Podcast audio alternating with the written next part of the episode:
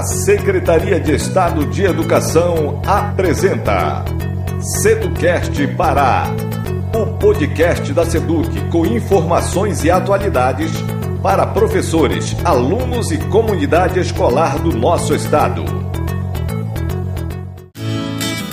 Olá, eu sou o professor Elvis Lira e vou apresentar a você agora mais um Seducast Pará o podcast da Secretaria de Educação do Estado do Pará, certo? Então se liga aí. O nosso convidado de hoje é o professor de língua portuguesa Walker Moreira. Ele é formado em letras pela UEPA, a Universidade Estadual do Pará, e tem pós-graduação em língua portuguesa e literatura em sala de aula pela UFPA, a Universidade Federal do Pará. É professor da rede estadual de ensino lecionando na Escola Manuel de Jesus, em Belém, e professor formador da Escola de Governança Pública do Estado do Pará, orientando professores da rede pública quanto às práticas docentes no ensino de competência e habilidades do Enem. Pois é, ele trabalha com turmas voltadas para o vestibular há mais de 10 anos. Além disso, o professor Walker Moreira integra o sistema de ensino Equipe na rede particular e é proprietário do curso específico de língua portuguesa Walker Moreira, que prepara candidatos ao Enem e também candidatos a concursos de ingresso ao setor público. O cara é fera. Então, se liga nessa dica que ele traz para você. Diga lá, professor. Olá, aqui é o professor Walker Moreira de língua portuguesa e eu estou aqui para te dar uma dica muito importante sobre o assunto que mais cai na prova do Enem. Qual é? Gêneros textuais.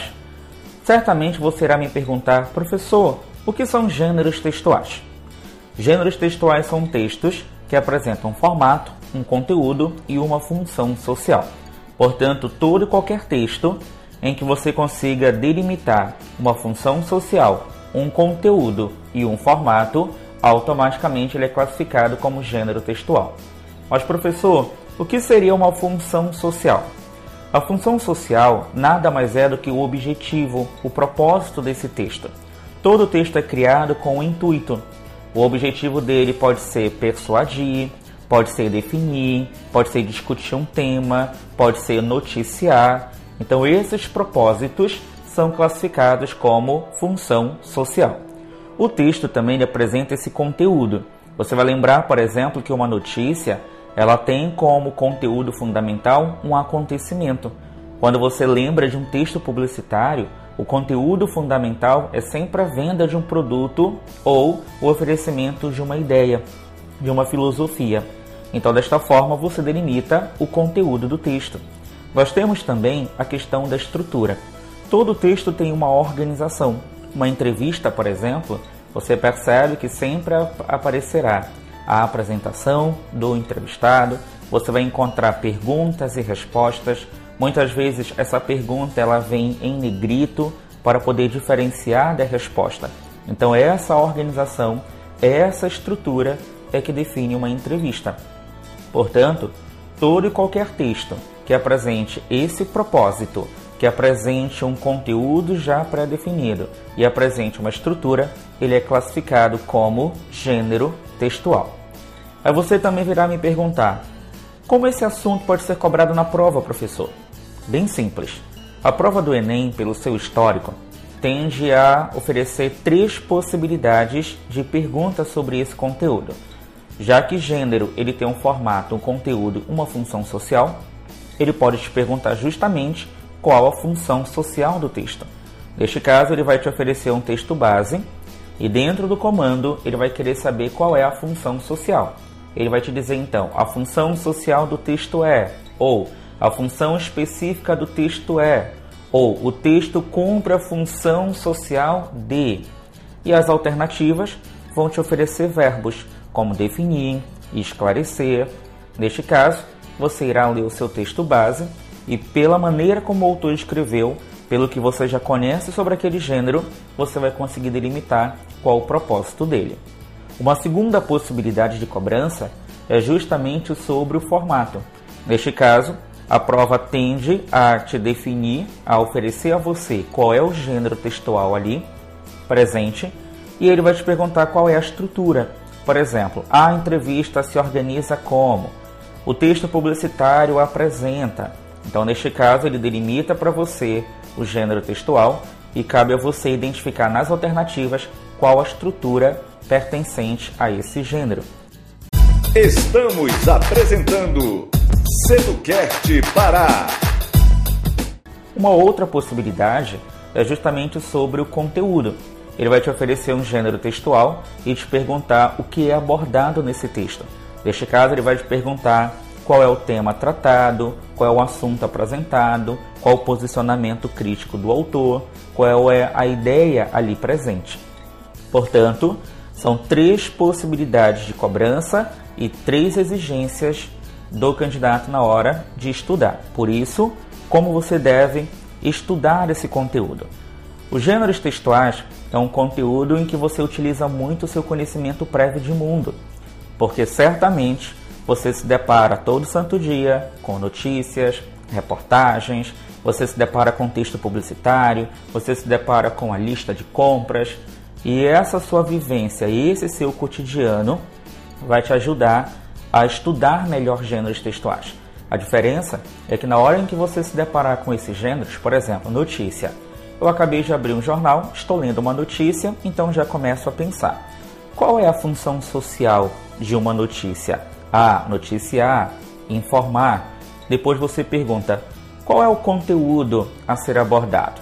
De maneira abrangente, a notícia ela vai trabalhar com o, fatos do cotidiano, com acontecimento recente. Ou, já que você está lendo um texto, tente exercitar, treinar a identificação. Ah, ele fala sobre poluição, ele está falando sobre coronavírus, ele está falando sobre é, métodos de prevenção. Você vai tentar especificar o conteúdo trabalhado nessa notícia. E depois defina.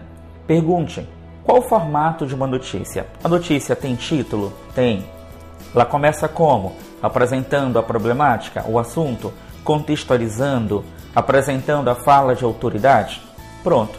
E cada vez que você se deparar com esses gêneros do dia a dia, você começa a se perguntar qual o formato, qual o conteúdo e qual a função social. Caso você não saiba responder diante desse novo gênero, aí sim você pode ter mais um auxílio, que é o auxílio do próprio material, a pesquisa na internet e já perguntar, por exemplo, o artigo de opinião. Artigo de opinião aparece muito na prova do Enem e não é um gênero tão utilizado no nosso cotidiano. O que você faz então? Já cria a sua tabelinha de perguntas. O que é um artigo de opinião? É um texto opinativo em que o autor vai discutir temas relevantes para a sociedade. Então já sei que a função social é discutir, já sei que a função social é debater. Qual seria o conteúdo a ser trabalhado? Aí na sua pesquisa, pelo livro, pela internet, é, perguntando ao professor, ele vai te dizer o conteúdo de um artigo de opinião é qualquer tema relevante para a sociedade. Então, tudo aquilo que é interessante, falar sobre saneamento, falar sobre prevenção, falar sobre saúde, se torna um tema relevante para um artigo de opinião. Aí depois você vai trabalhar a questão do formato. Todo artigo de opinião tem título, ele tem uma assinatura, porque aparece o nome de quem escreveu logo abaixo do título ele vai apresentar sempre uma contextualização de um tema, ele vai precisar opinar sobre esse tema logo no início do texto e em seguida vem a estratégia de argumentação. Ele tem que defender esse ponto de vista. Pronto, você então organizou aí na sua ficha e no seu caderno as três perguntas fundamentais. E dessa forma, cada vez que você se deparar com outro gênero, você vai montando a sua tabela, o seu mapa mental em relação a essas três perguntinhas. Tudo bem? Você está ouvindo Seducast Pará.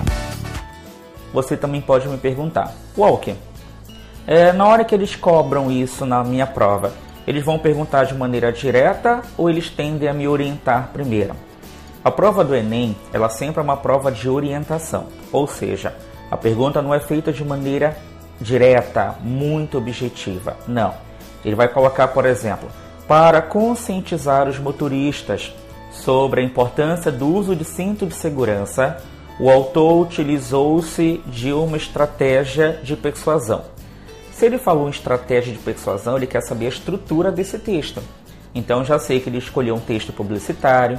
O comando já me disse quem é o público-alvo, são os motoristas. Ele já me disse a função social, que é convencer sobre a importância do uso do cinto de segurança. Então ele também já me deu o tema. Ele quer saber sobre a organização desse texto. Por isso, é muito importante que você leia com muita atenção esse comando. Não preciso ter pressa no meu comando, até porque o comando é o que mais nos ajuda na hora da prova. Então, lá no teu comando, ele pode te dizer qual é o assunto e perguntar, por exemplo, qual é a função social. Ele pode te dar o nome do gênero e perguntar qual o conteúdo. Ele pode te dar o conteúdo e perguntar qual é o gênero textual.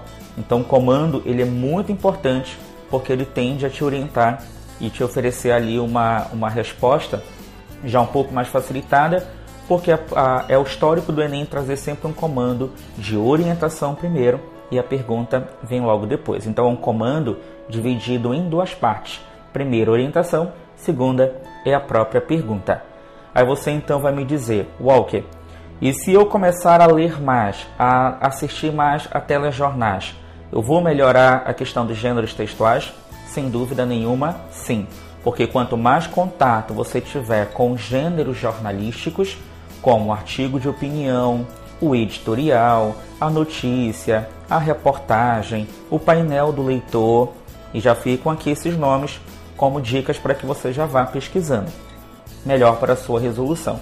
Mas não esqueça que aqueles gêneros simples também do nosso cotidiano, fora até mesmo da sala de aula, quando você se depara com uma lista de compras, quando você se depara com um formulário, quando você se depara com um questionário, você vai lembrar do texto publicitário.